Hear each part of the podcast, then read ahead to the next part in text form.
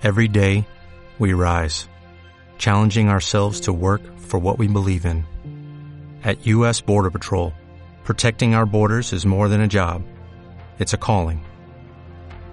Agents answer the call, working together to keep our country and communities safe.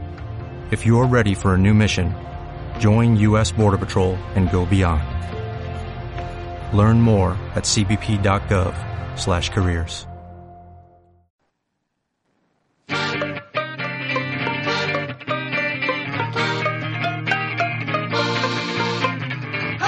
El fútbol nacional e internacional, la actualidad del deporte desde la banca.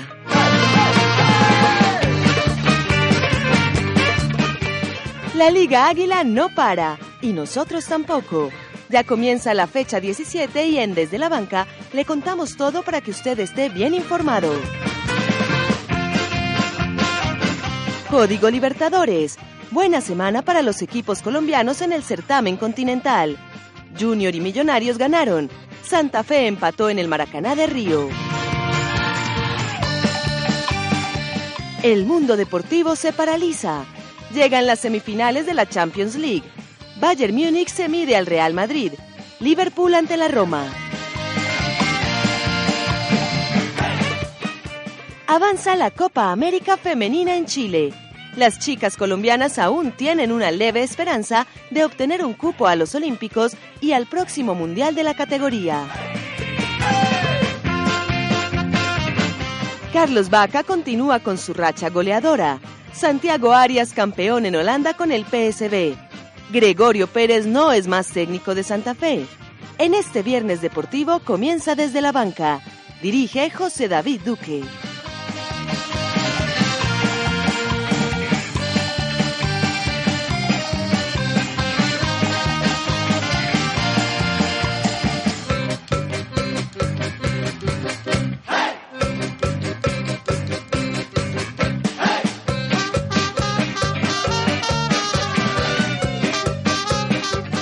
Hola, amigos, 12 del mediodía, 10 minutos, muy buenos días, tardes o noches para nuestra multitudinaria e internacional, audiencia. Pero por favor, José, te equivocaste en el saludo una vez más. No, yo no, fueron ustedes dos. No, ¿Qué se no, suma, qué se suma a esta nueva emisión de Desde la Banca?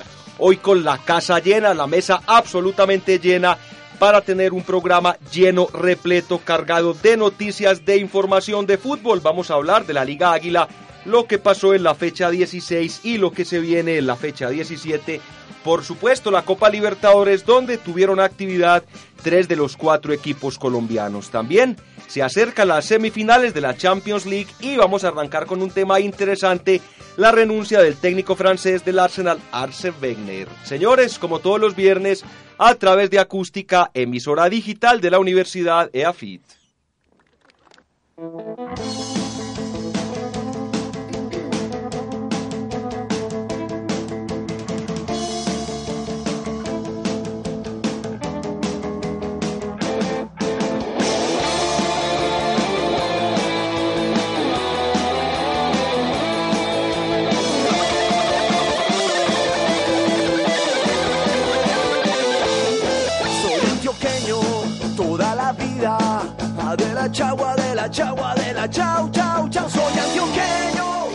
12, 11 minutos, comenzamos con las noticias, con la información aquí en Desde la Banca. También saludamos a las personas que nos escucharán posteriormente a través de nuestras aplicaciones. Un día como hoy cumplía gente bastante importante años, bastante importante en el mundo del fútbol, entre ellos nada más y nada menos que Rivaldo, crack brasileño, balón de oro en 1999, también campeón del mundo en el año 2002 con su selección de la Copa América de 1999 y la Copa Confederaciones en el año de 1997. Hoy está llegando a sus 86 años, uno de los antioqueños más ilustres de todos los tiempos. Hablamos del maestro Fernando Botero y hoy se cumplen 58 años del primer partido del torneo de clubes más viejo del mundo. Hablamos de la Copa Libertadores que disputaron el primer encuentro el Peñarol de Uruguay y el Jorge Wilstermann de Bolivia. Ese partido lo ganó el equipo uruguayo siete goles por uno. En la Copa Libertadores, recordemos, el equipo más ganador es Independiente de Avellaneda, el equipo argentino con siete títulos el equipo colombiano que más títulos tiene. Por supuesto, el verde que te quiero verde, Atlético Nacional. Y el goleador histórico de esta competición es un ecuatoriano, Alberto Spencer, con 54 goles. 12 del mediodía. 12 minutos, saludamos a una persona fundamental en este programa, es Community Manager, don Mauricio Doble Pedal García. Hola, hola José, mucho, mucho gusto estar aquí nuevamente. Eh, una prolongada ausencia, como ya comentábamos, estábamos en unos problemas legales con la directriz de este programa. Me, estoy hablando de usted, señor José David. Y muy contento, obviamente, de traerles nuevamente muchas noticias sobre el fútbol, sobre todo lo que aconteció esta semana con respecto a la Copa Libertadores, a la Copa Suramericana, y con muchas noticias, José. Y mm, me parece muy pertinente que recordemos nuestras redes sociales. Claro, claro son, tenemos y a propósito, les traemos una primicia desde la, desde la banca, una bomba. ¿Cuál es? Señores y señoras, Aleja Lopera, un saludo en los controles. les contamos que vamos a empezar con la creación de un blog, llamado el blog desde la banca, en el que mostraremos eh, algunas visiones, algunos conceptos, con toda la perspectiva y con toda la vibra que tiene desde la banca. Esperemos que este proyecto por fin sí, sí se dé, sí se dé Sí, cierto, porque hemos tenido muchos que se han estrellado cuando empezaron a, volar. Sí, casi que sin, sin empezar. Y bueno, recordemos nuestras redes sociales, José, nos pueden encontrar en Instagram como arroba desde la banca guion bajo, en Twitter como DLB acústica, en Facebook como desde la banca acústica y por supuesto que pueden escribirnos todas sus sugerencias y quejas a nuestro humilde correo institucional desde la banca punto gmail.com. Ahí está todo lo que tiene que ver con las redes sociales de este programa desde la banca que en acústica sigue arriba. 12 del mediodía, 14 minutos, hincha de la América de Cali, don Luis Alejandro Muñoz Ortega. Luisa, Alejandro. José David, ¿cómo estás? Un saludo a todos los radioescuchas desde la banca y de la emisora acústica. Estoy un poco acongojado por lo que nos deja ayer la Liga Águila. Muy mal su América, ¿no? Y muy a la expectativa de lo que va a ser ese blog. Esperemos que traiga muy buenas cosas consigo. La sangre joven de desde la banca. Comencemos por la sangre joven femenina, María Camila, quien también nos dio una buena noticia y es que va a ser parte de DIM Radio, que comienza el día lunes. Hola, María Camila. Hola a todos los oyentes, estoy muy contenta de ser por segunda vez parte de este equipo y un dato, hoy también cumple Aldo Bobadilla. Sí, señora. Arquero, arquero paraguayo, pasó por Medellín, también por Boca Juniors, uno de los grandes en el arco de ese país que ha dado muy buenos arqueros, José Luis Chilaver también, entre los grandes del fútbol paraguayo. 12 del mediodía, 15 minutos. Don Miguel Ospina, buenas tardes. Buenos días a todos, José, muchas gracias, feliz de estar acá de nuevo y también emocionado para debatir todo lo que pasa esta semana y a la expectativa de la gran semana de fútbol que tendremos eh, con las semifinales de Champions. Y vamos a hablar de su equipo de Medellín, que lastimosamente, aunque ganó esta semana, no tuvo un buen partido, muchas críticas sobre todo en contra del técnico español Ismael Rescalvo. Vino, se está dejando crecer la barba. Bohemio y el, copete, también, las canas que empiezan a aparecer. Don Jonathan Jiménez, el coste monumental o original. ¿Qué tal, José David? Saludo muy especial para usted, oyentes y compañeros desde la banca. Hoy es viernes, qué alegría, viernes de ar, de y el, tomar, y el, de el cuerpo lo sabe, como dicen por ahí. El cuerpo lo sabe. Y Pero la, billetera no lo sabe. Mm, pues sí, la carpita sí lo sabe. Y la barba y la cana, yo creo que es la falta de pago que hay por ahí. Sí, cierto que sí, coste. yo le estaba trabajadores desde la banca. Ya saben, para que, sepan, para que no se meter la mano en el futuro. Bueno, ahí está todo lo que tiene que ver con la falta de pago aquí en Desde la Banca, pero esos son temas que tratamos fuera de micrófonos. Como dice por ahí, los trapos sucios se lavan en, casa. Señores, comencemos con noticias internacionales. Esta se venía a venir hace mucho tiempo y sobre todo la esperaban los hinchas del Arsenal. Por fin, por fin, y tras 22 años renunció el señor Alcer Wegner. Eso sí, todavía no se va, se va cuando finalice la temporada y estos son los números que deja su paso por el equipo londinense. Tres Premier League en 1997, en el año 2001, también en el año 2004, ganó seis FA Cup y también seis Community Shield. Siempre son títulos importantes, son 15 títulos, pero deja sin sabores, por así decirlo. Dicen que él cambió la forma de juego del fútbol inglés, que antes era de más vértigo, de más pelotazo. Dicen Vertical. que él fue el primero en utilizar el toque al pie, todas estas nuevas estrategias que nos trae el deporte rey, pero también es cierto, hay que decirlo, tenía muy buen equipo y los títulos nunca fueron muchos, aunque hablamos de 15, realmente importantes son tres, los otros son torneos de segunda categoría, por así decirlo, don Jonathan Jiménez. Aunque yo recuerdo muy buen equipo del Arsenal en el año 2006 que llega a la final contra, contra el Barcelona de Ronaldinho que termina perdiendo dos goles por uno. Fue quizás de las mejores versiones que estuvo este técnico, pero si tú no ganas nada importante con inversiones tan altas, la verdad eso deja mucho que pensar, José. Antes de jugar Mauro este equipo en ese estadio nuevo, en el Fly Highbury. Jugaban en Highbury, un estadio pequeño muy bonito y yo en ese momento me gustaba mucho ver la Premier League. Estaba Thierry Henry, Dennis Bergkamp, Robert Pires. Pires. No, era un verdadero equipazo. Pero bueno, ahí está todo lo que tiene que ver con el Arsenal. A propósito del Highbury, José, en el 2004 eh, la compañía de Fly Emirates com- compró derechos para construir el, nuevo estadio del Arsenal y el Highbury se convirtió en un centro residencial. Ahora, Es decir, lo respecto... no, o sea, no lo tumbaron, lo adecuaron, mejor dicho. Respecto al señor Arce Wegener, eh, lo veníamos hablando en la, en la producción de este programa, es un cuatro copas, pues, porque ganaste apenas copas, tres, tres. Premier, no, pues el chiste, el cosa dice así, Pero usted cuatro dónde le saca la cuarta. Es, es un decir, José. El punto es que en 22 años de carrera, pues uno no puede decir que cambió el fútbol de una manera muy, muy profunda. Tal vez yo diría que el hombre sí tuvo su influencia, porque, si mal no recuerdo, el Arsenal fue de los primeros equipos, creo que en Europa, que empezó, o mejor dicho, quiso traer de vuelta el modelo de hacer buenos jugadores. Y su modelo básico de negocio era comprar jugadores muy baratos y venderlos a precios exorbitantes. Y de hecho fueron muchas figuras, eh, tipo el mismo Thierry Henry, lo compraron de la Juventus, que era un completo desconocido, llegó al Arsenal y se hizo muy famoso. También está el caso de Sex Fábregas y muchos otros jugadores más. Y quién sabe, José, qué le deparará la carrera a este señor. Yo no creo que siga dirigiendo. Es que él nació en 1949, es decir, es un hombre ya bastante mayor. Un poquito mayor que usted. Sí, Sí, un sí, poquito. bastante. un Llega a los poquitico. 70, me lleva casi que el doble de la edad. Pero en todo caso, por lo menos económicamente, creo que no tiene ningún problema. ¿Usted qué dice, Miguel? Bueno, no nos podemos olvidar de su temporada en el 2004, donde apodaron al equipo Los Invencibles, ya que ganaron la Premier invictos. Entonces, fue alguien que hizo historia en el club, aunque de pronto tardó mucho en salir. Quizás eso, eso es de- lo que más se le puede criticar.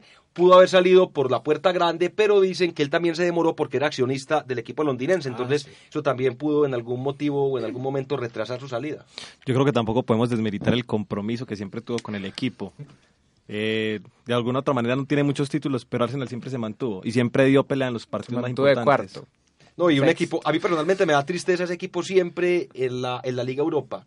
En la Champions pocas veces, en esta ocasión está ahí, tiene posibilidades de llegar a la final, está instalado en semifinales, pero igual deja sin sabor, deja sin sabor lo que fue esta campaña del señor Arsene Wenger, como lo decía Miguel, si hubiera renunciado antes, quizás pudo haber tenido un, digamos por así decirlo, un cupo más privilegiado dentro de la historia de este equipo inglés, que es un equipo de los históricos, sin lugar a dudas, del fútbol de Inglaterra, que recordemos también esta semana se cumplieron cerca de 122 años de esa liga, que es la primera liga profesional en el mundo, fue creada en 1886. ¿Usted qué opina, María Camila, de este tema de Alcer Wegener? ¿No, ¿No está de pronto muy enterada de lo que tiene que ver con ese fútbol inglés?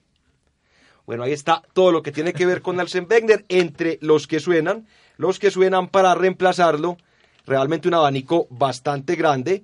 Se dice que podría llegar un técnico local, un técnico de nombre Philippe Coutinho, no es el jugador, no es el jugador, es un técnico francés que durante mucho tiempo ha estado en las inferiores de ese equipo Tiene como nombre portugués. y se espera, sí, pero es de origen Francés, sí. Usted sabe que en Europa estos países están muy conectados, todo lo que tiene que ver con la famosa visa Schengen, jugadores comunitarios, también técnicos comunitarios, pero en todo caso estaremos muy pendientes de los cables para conocer quién será el reemplazo de este técnico, que igual se va a demorar en conocerse Mauro, porque él apenas renuncia cuando acabe la ¿Y temporada. qué otros nombres eh, tiene, señor director?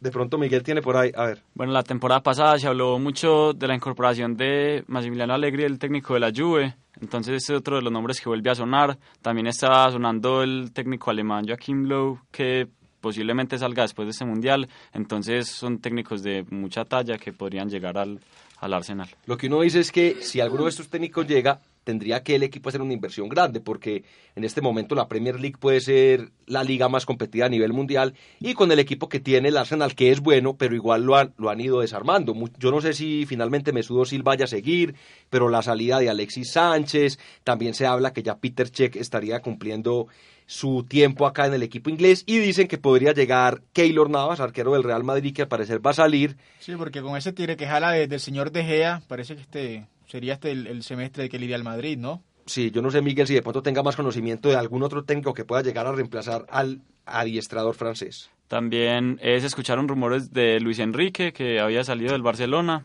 y Jardim, el, el técnico del Mónaco. Jardim, Leonardo Jardim. Pero el lado de Luis Enrique, ¿A ustedes les gusta ese técnico? En el Barcelona sí ganó cosas, pero es igual con ese equipo cualquiera las gana, ¿no?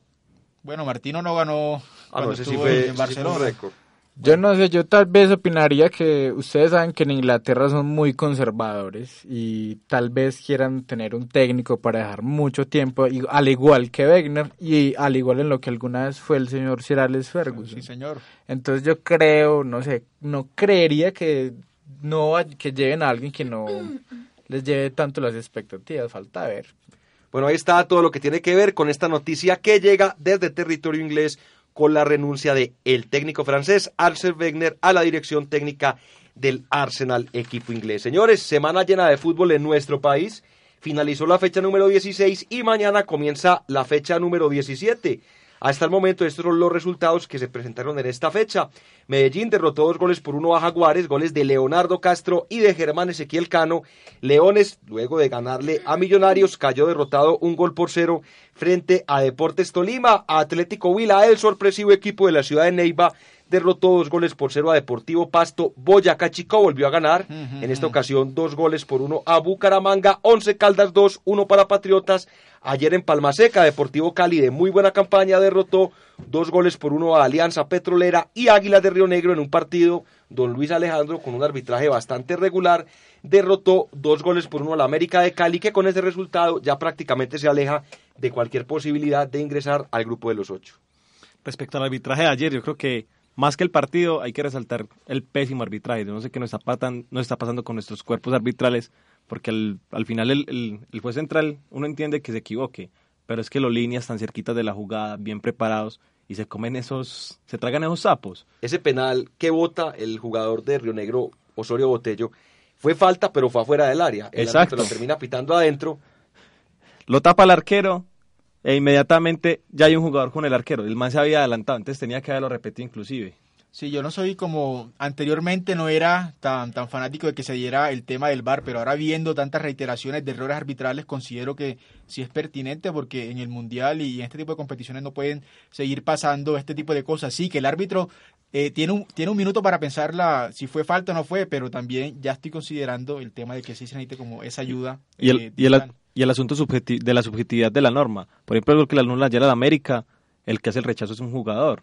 Pues Martínez Borja inmediatamente cuando el jugador hace el rechazo queda habilitado, porque no participó en la acción de juego, por ejemplo. Pero vengan, esto es un problema que toda la vida ha cargado nuestro fútbol y más en los últimos años, que nos quieren vender la idea de hacer un canal premium para ver este tipo de espectáculos desastrosos con arbitrajes horribles.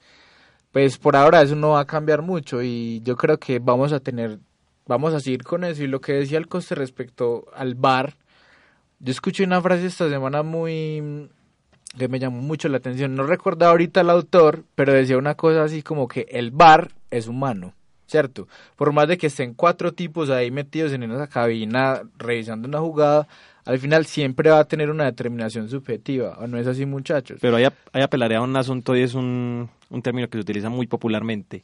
Cuatro cabezas piensan mejor que una. Sí, pero mira que de todas formas, los casos que pasaron esta semana en el fútbol europeo, imagínense que en un partido entre el Stuttgart y el Leipzig en la Bundesliga alemana, un árbitro que había acabado el primer tiempo, que ya había pitado todo, resultó viendo la videoreferencia asistida al bar al, final del encuentro por una jugada dudosa. ¿Sabe, que lo, ¿Sabe lo que hizo el hombre?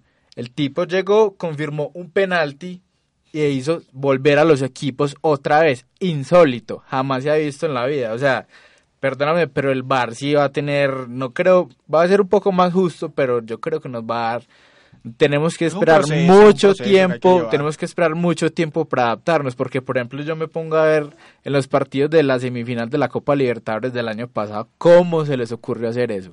¿Cómo? ¿Con qué objeto? O sea, si hasta el mismo presidente de la UEFA dice que, que no, que no están de acuerdo con eso todavía, o sea, sobre el arbitraje hay que Igual se va a dar dar. un hincapié muy Igual se va a dar, eh, Mauro, por el tema de, de las tecnologías y todo eso. Se demorará, pero el bar va a llegar. Entonces, sí.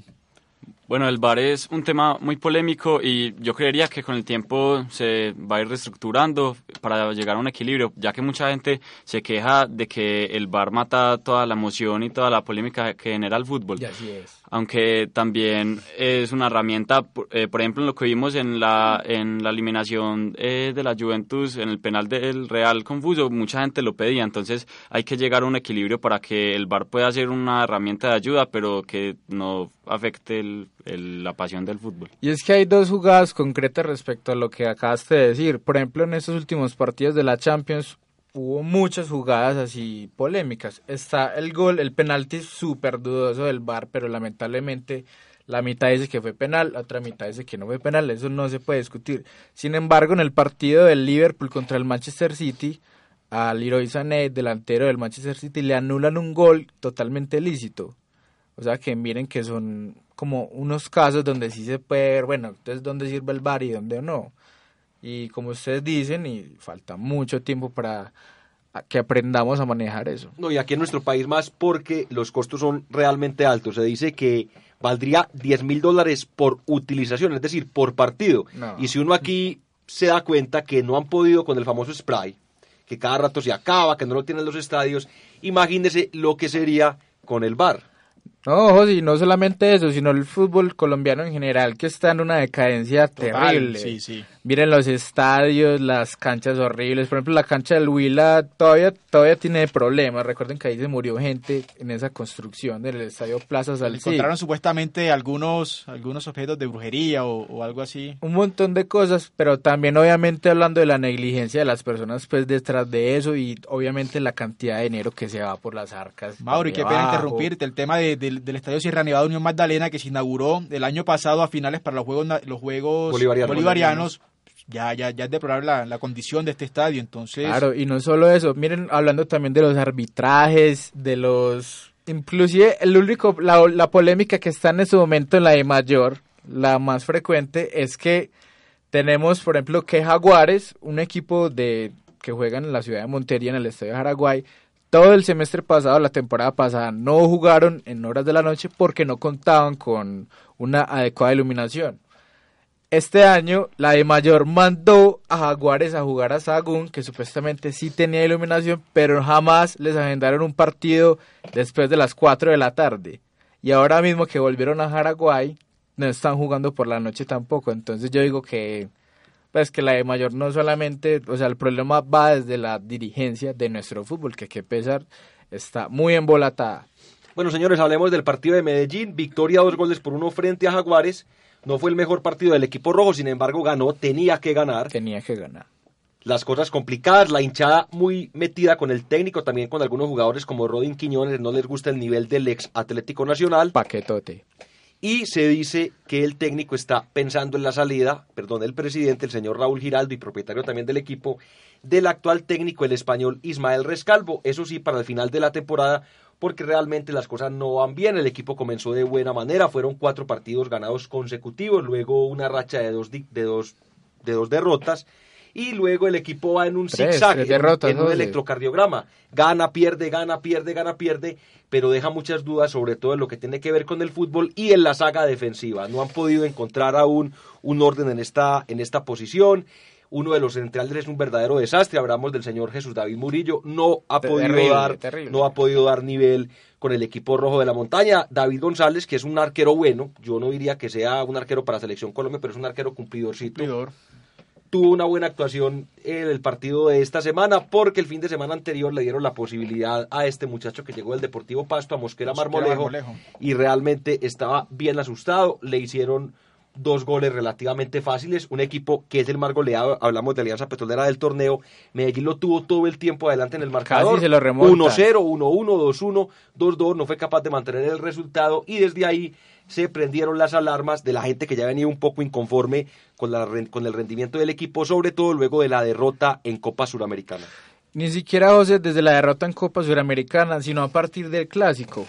Recuerde que esa semana fue muy dura para el Medellín perder el clásico con Nacional, perder allá en Paraguay con Sol de América y hacer una presentación muy bochornosa ya en, en Florida Blanca frente a Alianza. Y es que una cosa, el, problema con el director técnico Ismael Rescalvo es que no se le ve trabajo al equipo en semana, porque hay errores muy frecuentes.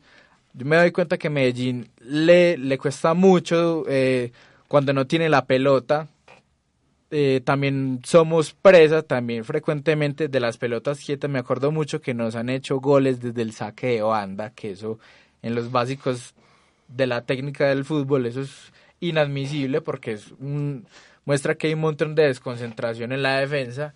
Y aparte de todo, el equipo no tiene creación y hay ciertos jugadores que están en un nivel muy bajo. Hablo del señor Dier Moreno, que a parecer desde que dijeron que Boca tenía interés en comprarlo, como que bajó completamente su nivel.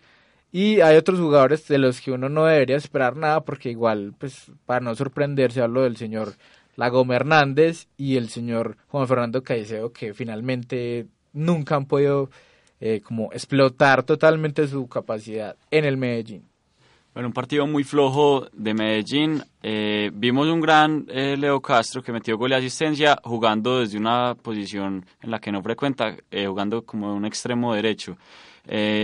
Y ya pudimos ver por segunda vez el error de Medellín en los tiros libres. Nos han metido dos goles seguidos de tiros libres por problemas de la barrera. El primero en el partido de Copa Suramericana, eh, Pablo Ceballos prácticamente solo tuvo que chutar sin ningún inconveniente, no había nadie en la barrera que lo tapara. Y en el primer gol que le metieron a Medellín ayer, también Leo Castro se abrió y metieron el balón entre los dos únicos que había en la barrera. Pero eso, eso es culpa de quién, porque normalmente el arquero es quien acomoda la barrera. Entonces uno podría decir que es una culpa compartida entre el arquero y también los defensas. Y uno nos explica como un arquero como David González, con 36 años, esta es la hora que no sabe acomodar un- una barrera. Son cosas que No, también hace parte de la defensa y es con es pura puro concepto, porque eso hace falta como que se les olvidó jugar al fútbol pues, porque vos no una barrera no vas a armar tan mal, pues. Bueno, continuamos, 12 del mediodía, 35 minutos. Estamos hablando del Deportivo Independiente Medellín, acá en Desde la Banca, a través de acústica, emisora web digital de la Universidad EAFIT. ¿Algún otro comentario del Deportivo Independiente Medellín, María Camila? Bueno, también hace falta recalcar eh, la respuesta que dio Ismael Rescalvo, que para mí se ve muy respaldada por parte de Raúl. O sea, se ve que en este momento es un técnico que está muy tranquilo, porque se mostró muy tranquilo, incluso dijo que retribuía los resultados al cansancio de los jugadores. Y ca- pues no pregunta cansancio de qué. Eso es lo que yo también me pregunto y es muy cuestionable porque este semestre justamente Medellín ha tenido 14 partidos en el departamento de Antioquia. Entonces, cansancio de donde si nada más han salido cuatro veces. Y aparte de todo, el único viaje largo ha sido Paraguay. A mí se- Cansancio de dónde. Y con mí- esa nómina. A mí, Mauro, los jugadores de ahora, no sé, me parece que están siendo demasiado consentidos con, con el tema de, de jugar anteriormente. Y en, la- y en ligas europeas uno ve que juegan eh, fin de semana, miércoles, otra vez fin de semana y no se quejan. Aquí la única parte donde yo veo que piden vacaciones, que se quejan por, el, por los horarios. Una, una- unos jugadores que, o, o es la, prof- la profesión mejor paga, porque tienen los Sí, mejores sí, médicos, los sí. mejores carros, las mejores mujeres, la, la mejor dieta. Mejores salarios. Entonces, la verdad, yo no sé, no entiendo por qué el futbolista se queja tanto de que está cansado cuando José y Mauro y los que estamos en la mesa, uno al día se jugaba tres o cuatro partidos y no- nunca se quejó. Eso es Más, cierto. más. Pero con respecto a lo que dice María Camila del respaldo de la parte directiva del equipo rojo, eso cuando dan el respaldo es que antes le van a dar la palmadita. Siempre, y se va a dar cuenta usted, cuando salen, cuando salen los directivos a respaldar al, al- al director técnico, al primer partido que pierden, lo sacan. Claro, y uno dice, ¿y por qué no sacan a los jugadores que son los que juegan en fin últimos? Porque el, el técnico simplemente los dirige. Pues porque es más fácil sacar a uno que sacar a 11 o a 22. Entonces, siempre el técnico va a ser el primer fusible que se cambie. Pero hay que esperar. Lo que ya está fijo, se conoce, es que no va a estar para el segundo semestre. Lo que no se sabe es si va a terminar este torneo o no. Ahora, José, la pregunta es, ¿para qué está Medellín en este semestre? ¿Está para pelear campeonato o simplemente para tratar de ingresar al, al grupo de los ocho? ¿Usted qué dice, Miguel? ¿Usted que es hincha del equipo rojo? ¿Será que les va a dar de pronto para el título o simplemente cumplir con meterse entre los ocho? Bueno, con Medellín nunca se sabe. Eh, yo pensaría que en este momento es, Medellín es capaz de clasificar a los ocho, pero de acá a que pueda ganar el torneo, pues, la veo muy difícil. Eh, esperemos que el equipo pueda hacer un cambio porque es que es un equipo con una gran nómina pero eh, parece a veces no funcionar. Uno podría decir, Mauricio, que es desbalanceado, es decir, tiene muy buenos jugadores del medio campo hacia arriba, caso Ricaurte, el mismo Jairo Moreno, los tres delanteros, también un jugador, a mí me gusta mucho, pero no ha tenido buena participación, Rivaldo Correa, uno de los goleadores de selecciones juveniles, nombre, pues. quien estuvo en, en Río Negro también, en el equipo de Águilas, y llegó a Medellín esta temporada, ha marcado un gol le dieron la posibilidad en ese partido frente a Alianza Petrolera, no tuvo su mejor desempeño, pero igual es un jugador para tener en cuenta, sobre todo en el futuro. Yo también comparto lo que todos acabamos de decir, pero sin embargo, haciendo como una perspectiva futuro, yo digo, en Medellín le restan, ¿cuántas fechas restan? Dos, tres. Mire, estamos hasta el momento, este fin de semana se cumple la fecha número 16. Perdón, la fecha, sí señor, la 17. fecha número 17. Medellín debe un partido. Con América. Es decir, tiene cuatro partidos pendientes, 4 por 3, 12, 12 puntos. y Tiene tiene 26. en este momento 26 unidades. Con 30 puntos está dentro. Es decir, si gana los partidos como local, no tendría ningún problema en clasificarse.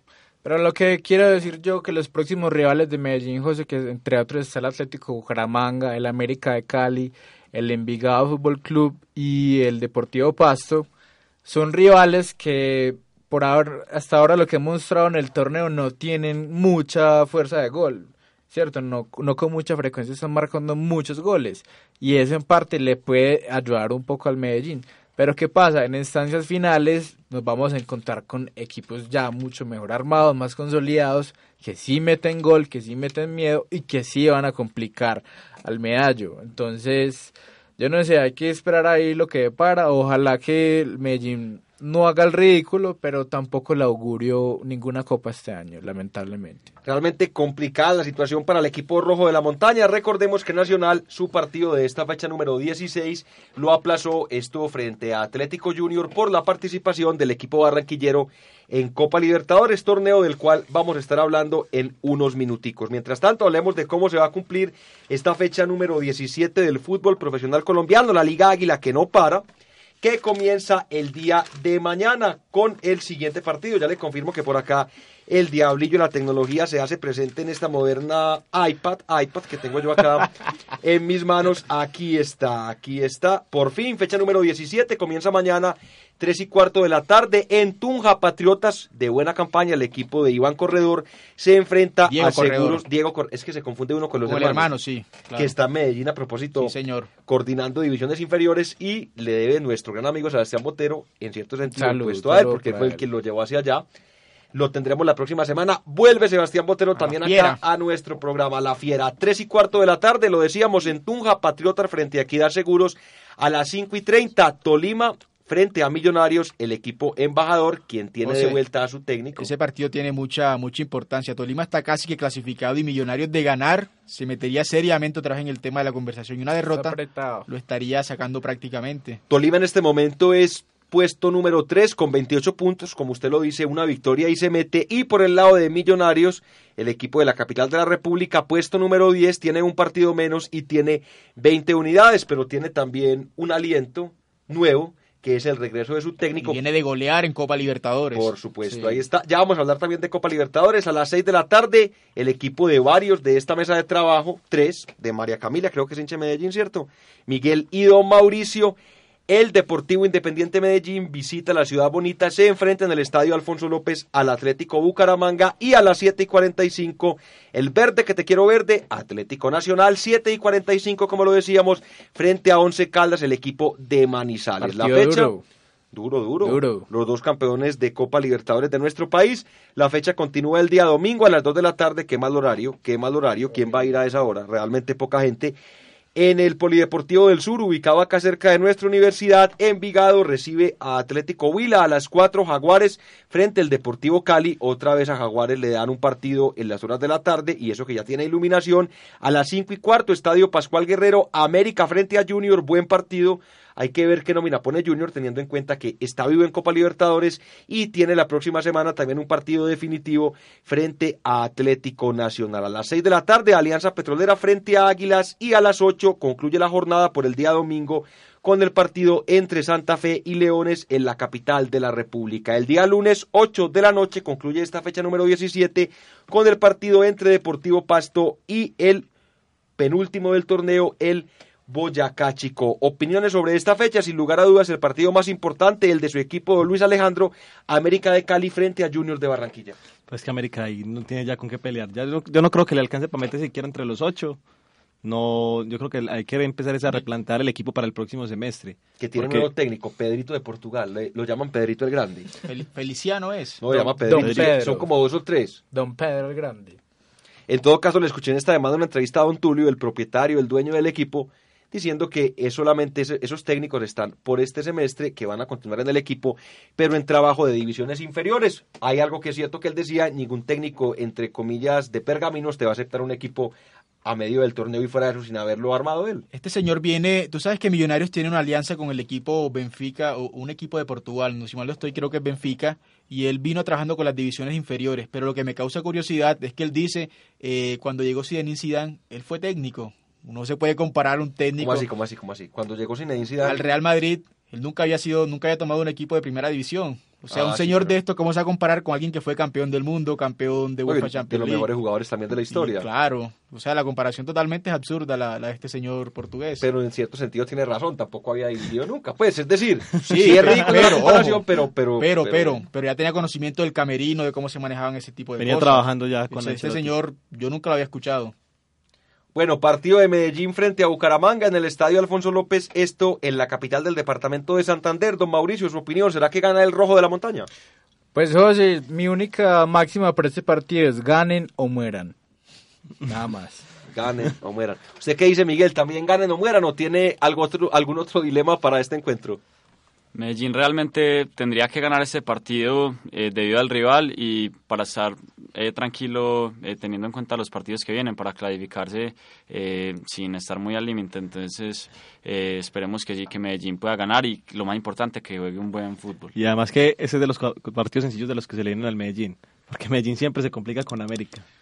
Sí, Medellín no, no ha podido con América. ¿Usted qué dice, María Camila? Bueno, aunque sabemos que el Medellín es levanta muertos, Ah, él sí, definitivamente está acostumbrado a perder con los equipos chicos, incluso Bucaramanga que acaba de, de ascender y pues nada, no sé, no sé, toca esperar. Espero que Caicedo no venga esta vez. No, y ya, ya tengo una primicia desde la banca. No viajan a Bucaramanga Pertus, Didier y Jairo. ¿Por decisión técnica o temas de lesión o amarillas? Eh, yo diría que por decisión técnica, José.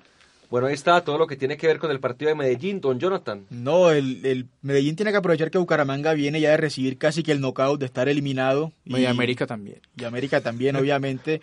Y ganar esos partidos para retomar confianza a- al hincha y obviamente al, al futbolista. Obviamente estos equipos cuando vienen así de capa caída terminan haciendo buenos partidazos, pero creo que Medellín puede eh, aprovechar eh, esta situación. No tiene nada que perder por el lado de Nacional, 7 y 45, partido día de mañana frente a Once Caldas. Yo ahí sí el equipo que dirige Tiene Uber todo que ganar. Nacional en caso de ganar este partido ya estaría, no, ya está clasificado, pero eh, estaría más tranquilo pensando que la otra semana tendrá varios partidos. En primer lugar, día martes por Copa Libertadores y el miércoles, seguramente con un segundo equipo, va a enfrentar a Junior de Barranquilla, que también creemos no va a utilizar lo mejor de su nómina, teniendo en cuenta que está vivo en Copa Libertadores y que tiene posibilidades de seguir avanzando. Ahora, José, la pregunta del millón es, ¿con qué equipo irá a salir Nacional? Teniendo en cuenta que se le vienen dos partidos y que muchos de sus jugadores se vienen quejando tanto sobre los partidos tan seguidos que vienen jugando. ¿Irá a jugar con, con un equipo totalmente alternativo, mixo? mixo? Pues yo creo que esa protesta de los jugadores de Nacional va más tirada hacia la I mayor, no hacia el equipo. Porque la I mayor siempre pone los partidos muy apretados y no da posibilidad de aplazamientos Sí, en- Pero es que este año es año de mundial, Año de Alejo, mundial. entonces pues imposible pues cambiar la cosa así. Bueno, señores, 12 del mediodía, 46 minutos. Recordemos cómo está la tabla de posiciones para hablar un poco también de la Copa Libertadores de América. Primer Mejor lugar, torneo del mundo. bueno, a mí no me parece, pero es su opinión. editorial de ese Totalmente de programa. acuerdo con Lo respetamos, lo respetamos. Primer lugar para Atlético Nacional, 31 puntos ya clasificado. Luego viene Deportivo Cali de muy buena campaña con el profesor Gerardo Peluso.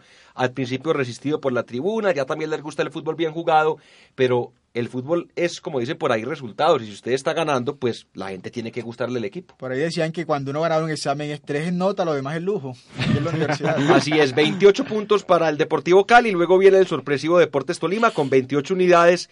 Campañón de Atlético Huila y su más técnico sorpresivo. Néstor Cravioto, quien dicen podría ser el técnico oficial del América de Cali para la segunda temporada. Tiene 27 puntos el equipo de la ciudad de Neiva. Luego viene el Deportivo Independiente Medellín con 26 unidades.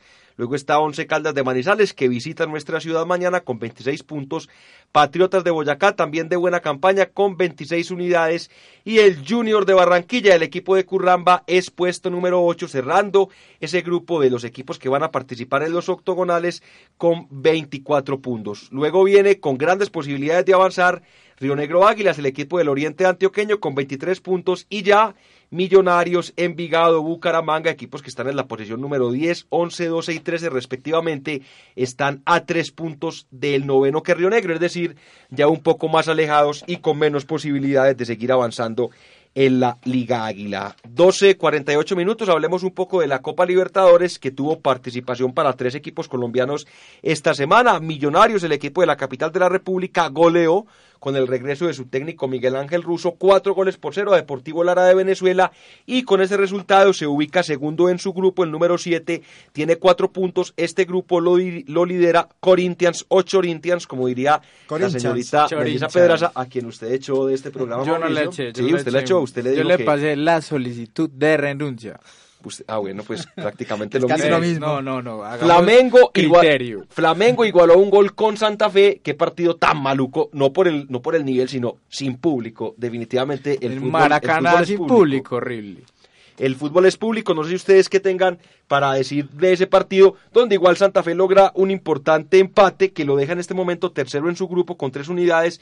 Ese grupo que es el número cuatro lo lidera Flamengo, el equipo que hasta hace poco dirigía a Reinaldo Rueda con cinco puntos, y River Plate, el equipo del muñeco Gallardo que tiene cinco unidades. Sí, en el tema Santa Fe es importante hacer la claridad de que tiene un nuevo técnico, de que es el señor Agustín Julio. Pero es técnico encargado. Encargado. Sí, porque realmente el técnico ahí es el señor César Sí, sí, Pastrana, sí. pues. El presi- que siempre lo había querido ser Siempre también. lo había sido.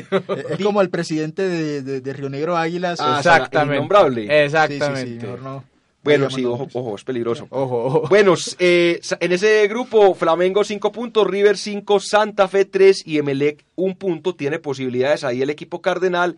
En el grupo número 8, importante victoria de Junior de Barranquilla. Ayer en condición de visitante, dos goles por cero frente a Alianza Lima, el equipo peruano. Y con ese resultado, el equipo barranquillero, el equipo grande de su región, Don Jonathan, es tercero con tres unidades en un grupo que lidera Palmeiras con siete puntos. Luego viene Boca con cinco unidades y Alianza Lima cierra con un punto. Qué distinto se ve este Junior cuando está con el señor Comesaña a con el señor Alexis Mendoza. A los jugadores se les ve como, como con más seguridad, se les ve más, más perrenque, más ganas. Y con el señor Mendoza uno ve un Junior más displicente, sin, sin tanto juego bonito como el que vimos el semestre pasado. Y el resultado de ayer me parece grandioso para el equipo barranquillero que si bien no venía jugando bien, esto le da confianza para afrontar los próximos partidos. Dice Costa, y esa es la, ese cuál es el reinado de Julio, Julio octavo, ¿cierto? Julio Octavo. Imagínese. Le dijeron que, que ya era el Ferguson de, de Junior de Barranquilla, el señor Char. No, pues ¿sabe cuál es la Le cosa con, con, con Comesaña? Que siempre viene como a apagar incendios, porque él nunca se ha quedado mucho tiempo. Nunca. Es decir, el año pasado también llegó a apagar el incendio, se queda seis, siete meses, renuncia, se va y vuelve. Pero renuncia, ¿sabe? se va y el vuelve. Junior Comesaña juega bien. Lo que pasa Sí. es que no gana título. Pero para el Retina me parece que, que es un equipo que, que deleita, pues. Y mira que siempre que suena que Julio se va a ir, también suena el, el zurdo López y No, pues el zurdo de López pronto Alexis ya- Mendoza ya no también otra vez. Está muy enfermo, ya, ya, ya el zurdo López se tiene que ir olvidando de volver al Junior de Barranquilla, el equipo de Curramba, señores. Continuemos con la Copa Libertadores, en esta ocasión con el grupo número 2, porque la próxima semana Atlético Nacional volverá a actividad aquí en el Coloso de la Avenida Centenario, cuando enfrente a Delfín de Manta, equipo ecuatoriano, a quien ya de- Nacional le ganó a ese equipo en... en- Aquí 4-0. No, fue acá, José. Ah, entonces el partido es allá. En Manta. Bueno, ahí está. Recordemos que Nacional es primero en ese grupo con seis puntos. Luego viene Bolívar. El- no es que Nacional juegas contra Bolívar de La Paz. Me había yo equivocado. de vuelta. Sí, que recordemos ese equipo le ganó en la altura ya de la capital de Bolivia y se enfrentará nuevamente acá en el estadio Altanasio Girardot. Ese grupo tiene a Nacional como líder con seis puntos.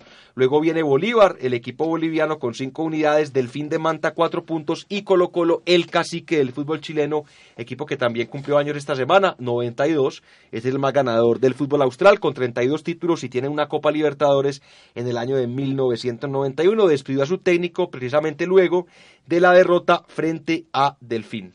de Oye, pero es que Colo Colo, mira que en el papel tenía un montón de figuras que tenía hasta Esteban Paredes, tenía al, al Mago Valdivia, pero en verdad son puros jugadores ya muy viejos ya. Qué pesar. Les pesó toda la copa ahí y no están haciendo una, están haciendo una pésima campaña también. Pues mire, va, va de último en ese grupo donde hay equipos chicos. En ese grupo hay dos equipos chicos que son Bolívar con cinco puntos. Bolívar no es chico, o sea. Sí, pues, pero, pero es pues, chico a nivel en el, sudamericano, en el sí. contexto continental. Sí, sí, Pues, sí. pues sí, es- no, es que el, el fútbol boliviano es un fútbol de menor categoría, pues eso, eso no es un misterio. Bueno, Una señores, grave acusación, o sea. no, no, eso es verdad. 12 del mediodía, 53 minutos. Vayan preparando su dato de cierre por dos si lo buenísimos. tienen. El mío tiene que ver con Franco Armani, quien volvió a ser figura nuevamente ayer con River Plate y nuevamente suena para estar por lo menos en esa lista de 35 preconvocados para el Mundial, lista que está próxima a conocerse porque estamos a menos de dos meses que inicie la máxima cita orbital, don Luis Alejandro.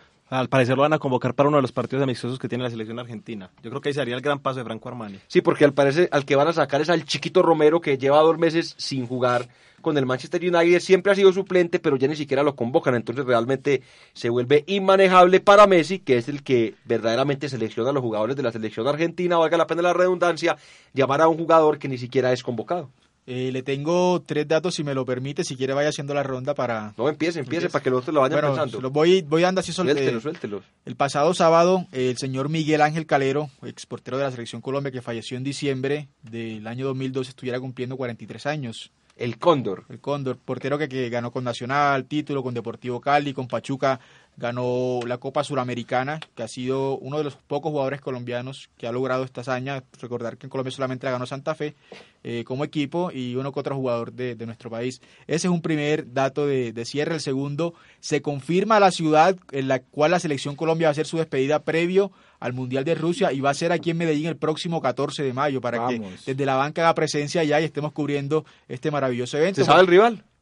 Egipto. Seguramente hacer Colombia con Egipto. Colombia. Ah, no era Egipto. No, Colombia el, Ah, no, Egipto es en, en allá En. Italia. Sí, no, lo que pasa es que Colombia en el Mundial previo a Brasil jugó, convocó 30 jugadores y ya de ahí eh, 11 y 11, pues Colombia contra Colombia prácticamente. Eso le da más eh, participación a, la gente de- del pueblo colombiano de que vea la selección en vivo y en directo y no solamente en la sede de Barranquilla. Y le tengo el último dato de cierre que se lo doy más tarde. Eso está muy bien. 12, 55 minutos. Continuemos con el dato de cierre. ¿Cuál es el suyo, Miguel? Les tengo dos datos buenísimos. El primero, para los amantes de los videojuegos, eh, PES, la competencia de FIFA, ha perdido la licencia de la Champions League, entonces desde el próximo año podremos ver posiblemente a, la, a FIFA con la Champions League licenciada. Y también esta semana se cumplieron 11 años del gol mara- maradoniano de Messi contra el Getafe, entonces es un dato, un dato a destacar, ya que hace 11 años estaba anotando ya goles así y hasta el día de hoy sí que... 5-2 creo que con ese partido era cuartos de final de la Copa del Rey. Copa del Rey. Y el técnico del equipo catalán era Rijkaard. Frank Rijkaard, el holandés. Sí, señor. Quien fue quien le dio la posibilidad a Messi de empezar a jugar con el Barcelona y hoy por hoy ya todos sabemos lo que ha hecho la pulga, el astro argentino. María Camila tiene dato de cierre. Bueno, ahí está, vamos a seguir. ¿Cuál es el dato de cierre suyo, Luis Alejandro? Tampoco lo trajo, se le descontará de su sueldo del día de hoy. No ¿Cuál, es el, después. ¿Cuál es el suyo, Mauricio? Así es, o se tenga dos datos de cierre referentes a las curiosidades que pasan en el mundo del fútbol. Y les cuento el primero que el, el famoso equipo, el Corinthians o el Chorinchans, el timado de Brasil, el más, gra- el más grande y el más ganador de aquel país, está haciendo una nueva innovación respecto al marketing, porque imagínense que el equipo sacó una camiseta, el cual si el jugador suda, se muestra la publicidad, unos genios totales. Y aparte de todo, también les comento que em, tal parece que ya hay un piloto, les cuento que en la, en, la segunda división rusa, en un partido eh, pues, eh, regular de aquel torneo, tuvieron un, em, un invitado muy especial para hacer el saque de honor. Llevaron un oso para que moviera las pelotas. Ah, y, sí, espectacular. eh. y se espera que esta sea la, la introducción que veamos en el Mundial. Que a propósito, no sé, no sé si le hemos hablado, pero hay un rumor de que se viene un boicot diplomático en la Copa Mundial y por ejemplo entre los partidos entre los países que están en contra de realización del mismo se encuentran los ingleses. Todo esto tiene que ver con el envenenamiento de un agente. No lo sabemos, agente. solamente podemos especular. Pero el caso es que puntualmente Gran Bretaña, eh, me refiero a todas las islas británicas, no van a enviar un cuerpo colegiado de árbitros al Mundial luego de 80 años. La última vez que lo hicieron, eh, que se negaron a enviar eh, jugadores, eh, árbitros digo, a un Mundial fue en 1938. Bueno, mi dato de cierre tiene que ver con la selección de Perú porque estrenó una de sus camisetas para el Mundial y tiene una particularidad y es que está hecha con sangre de peruanos, es decir, una cantidad de gente sí, sí, Horrible. se fueron a los centros comerciales sangre. y le pedían a la gente sangre y eso es para que los jugadores sientan el pulso también, la sangre que corre por las venas de todos los incas en ese No, campeonato. jo, si, si le contara de Perú en estos momentos premundialistas, hay un montón de anécdotas. ¿Usted sabía, sabía usted que existe una, un álbum paralelo al álbum Panini? No. Se las dejo para el próximo programa. Ahí está, ¿cuál es su tercer dato? A propósito Jonathan? del álbum Panini, me encontré la semana pasada a la gran, creo que se llama Melissa, nuestra, nuestra control. Marcela, Marcela, Marcela, nuestra control Marcela. Marcela. La encontré en el centro justamente comprando las, las laminitas del álbum del Se fue a buscar la economía. al ¿Cuáles le faltan? ¿Cuáles le Oiga, eso faltan? es muy caro. Yo. Vale casi 500 mil pesos No, llenarlo. No, pereza. Es uno horrible. para conseguir Ya llené Colombia y. Francia, me faltan los Y sabe que lo peor que ya están falsificándolas. Sí, O sea, pero bueno, le digo mis dos datos de, de cierre de, de rapidez. La serie de Supercampeones que muchos vimos en nuestra infancia va a volver. Eh, se dice que No en mayo o, o en junio estaría de vuelta. Ese uno, el otro dos. El nivel de River Plate luego de ganar la Supercopa Argentina, cómo ha levantado y qué ayuda le, han dado los jugadores colombianos al equipo riverplatense. 10 partidos invictos. No, 10. Santos Borré viene enrachado, no sé si, si vaya a ser. Juan Fernando Quintero Pero hay que tenerlo muy en cuenta también al, al jugador atlanticense. Y el peor equipo de Colombia hoy por hoy se llama Corporación Deportiva Real Cartagena. Ay, Va de último, pesar, de último. En ¿Quién su, dato? Y sin entrenador. en su dato Ya de cierre, Ya lo sacaron. Supercampeones va a tener a la selección Colombia jugando contra Japón, porque le va a hacer un homenaje a los equipos que va a enfrentar en la primera Pero ronda. del ¿cuál? Y va a ser el- Para que, pa- pa' que puedan llegar a la otra área. Señores, 12 del mediodía, 59 minutos. Nos vamos despidiendo. Llegamos al final de esta emisión de Desde la Banca. Los esperamos la próxima semana en el mismo canal Acústica, emisora web digital de la Universidad de AFIT. Y recuerden que en esta emisora Desde la Banca sigue.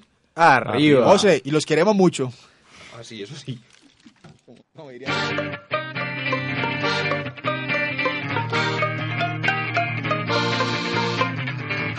El fútbol nacional e internacional, la actualidad del deporte desde la banca.